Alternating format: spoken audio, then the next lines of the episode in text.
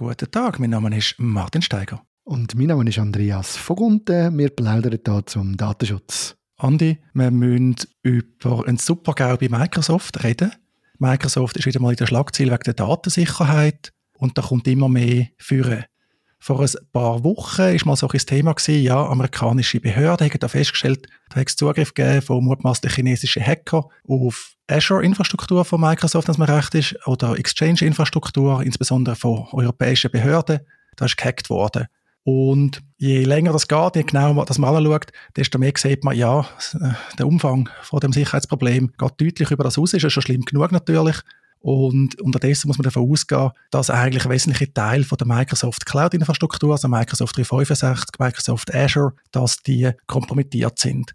Weil Microsoft ist mindestens ein entscheidender Schlüssel abhanden gekommen. Und mit dem Schlüssel kann man vereinfacht gesagt sich Zugriff zu allerlei Diensten verschaffen. Letztlich auch zu Microsoft äh, Windows-Geräten, die mit der Infrastruktur verbunden sind. Und das Problem ist jetzt, dass eigentlich Microsoft sehr schlecht kommuniziert.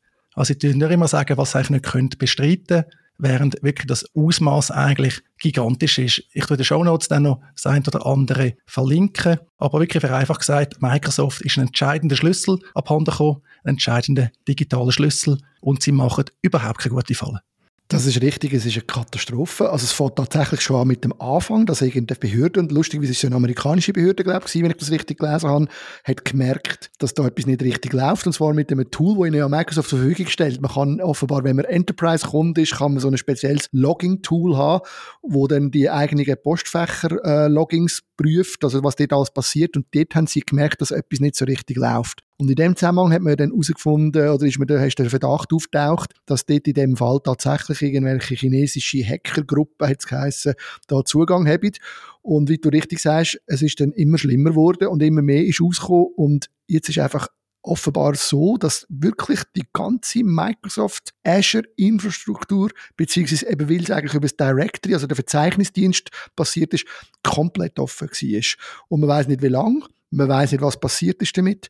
Und es ist in meinen Augen nicht nur ein Super-GAU für Microsoft, sondern für die ganze Cloud-Branche. Weil man muss schon sehen, oder man kann mich jetzt naiv nennen, aber ich bin natürlich davon ausgegangen, dass die, die Systeme so aufbauen, dass so etwas nicht möglich ist. Dass man nicht kann einen Schlüssel holen und, und einfach überall reingehen. Also ich, immer, ich bin immer davon ausgegangen, es gibt bei Profis, die IT-Sicherheit als, als, als Profi machen und, und wo irgendwo so ein System aufbauen, für Millionen von Kunden auf der ganzen Welt gibt es kein Passepartout. Ja, es ist unglaublich. Und eben, es ist auch nicht jetzt der erste Vorfall, wo Microsoft solche Fragezeichen aufwirft. Es ist auch der schlimmste Vorfall, wenn jetzt muss man wirklich mit dem Schlimmsten rechnen. Klar, jetzt äh, der eine ursprünglich betroffene Schlüssel, den hat man können für ungültig erklären. Aber meine, es ist gut möglich, dass äh, die Täterschaft natürlich jetzt drin sitzt im System. Weil wenn du dir einen Schlüssel können erstellen, einen können basteln, dann kannst du potenziell all basteln. Und wenn du können Zugriff nehmen auf gewisse Azure-Dienste, auf Exchange-Dienste, was auch immer, dann kannst du letztlich auf all Dienste Zugriff nehmen. Was da auch noch das Thema drin steckt, und da haben wir auch schon in der Datenschutzplauderei darüber geredet, sind eben die Sicherheitsfunktionen, die Compliance-Funktionen bei den Cloud-Diensten. Und auch da ist es so, die zusätzliche Protokollierung, aber zusätzliche Schutzfunktionen, die kommst du bei Microsoft 365 nur über, zum Teil gegen zusätzliche Bezahlung.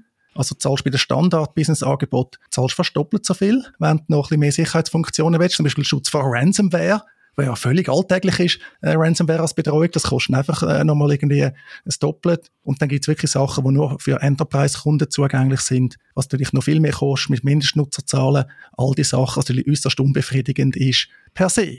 Genau, es ist, es ist schlecht gerade in der heutigen Zeit, wo wir alle davon reden, wir müssen schauen, dass wir die Infrastrukturen auf ein gutes Sicherheitsniveau bringen. Das ist schlecht von diesen Anbietern, dass sie gerade auch den Kleinen nicht helfen, das einfach zu machen.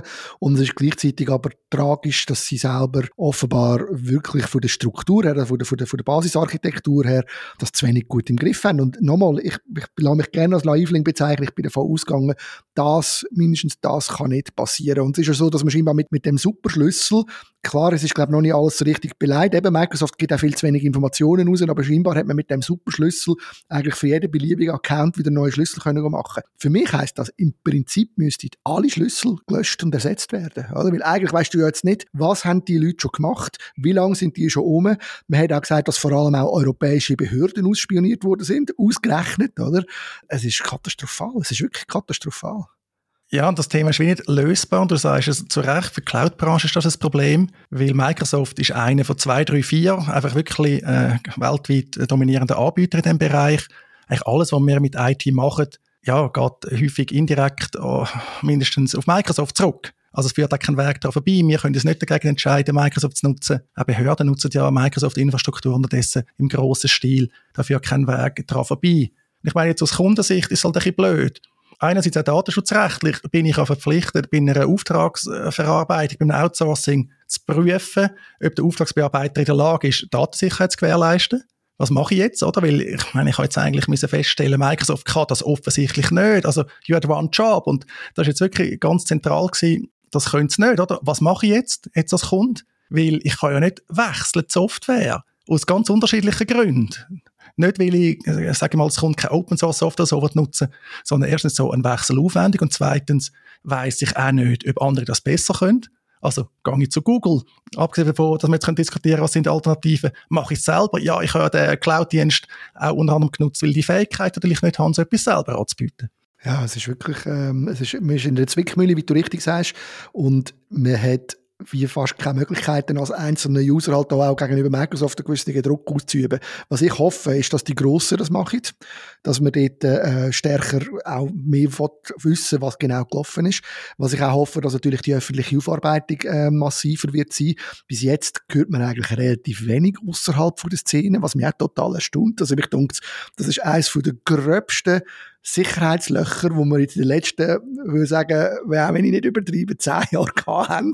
Und eigentlich ist mehr oder weniger ruhig in der, in der, in der üblichen, sage ich mal so, in der Tagespresse. Hat sicher auch mit Ferien zu tun, mit der Komplexität von der Materie.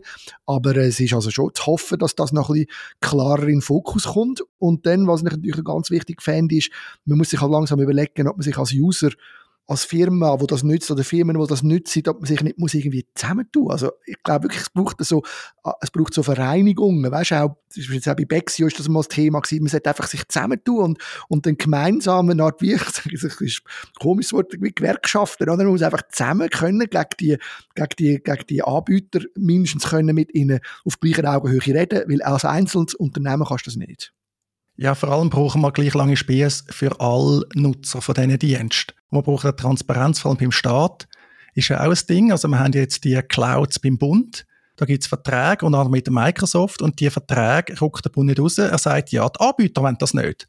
Weil dort reden wir nur von den Verträgen, aber dort ist auch das Thema Sicherheit drin. Oder ein aktuelles Beispiel, in der Schweiz haben wir jetzt mit Microsoft so für äh, die Anwaltskanzlei eine halbe Lösung gefunden für die erforderlichen Zusatzverträge, um können Microsoft 365 mit äh, ganz gutem Gewissen nutzen. Aber die Verträge wiederum gibt es nicht direkt bei Microsoft, sondern nur über Distributoren.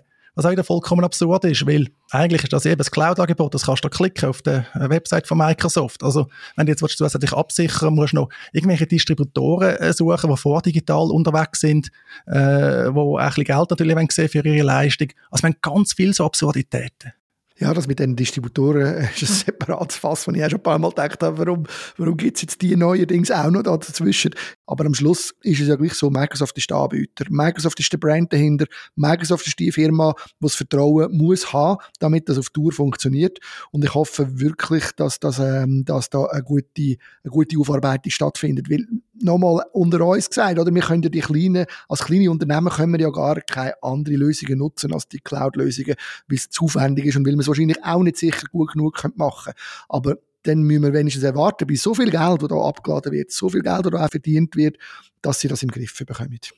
Ja, das hoffe ich auch. Zum Abschluss noch wieder mal ein Hinweis auf einen Beitrag von Adrienne Fichter, nämlich bei deni.ch, genau wegen dem Transparenzthema. Sie hat sich da die Bundeskanzlei angemacht, um Informationen eben genau herauszufinden, was ist da los mit diesen Anbietern. Amazon, Alibaba, aber eben Microsoft äh, gehört dazu. Ist einerseits spannend, was sie herausgefunden hat, aber auch ja, ein bisschen bedenklich, was sie noch nicht herausgefunden hat, weil sie es noch nicht bekommen hat, tun wir gerne in den Show Notes verlinken. Und da kann ich schon verraten, ich habe da auch schon gewisse Aktivitäten entfaltet. Also könnte sein, dass ich da auch noch das eine oder andere herausfinden könnte bei diesen Bundesclouds.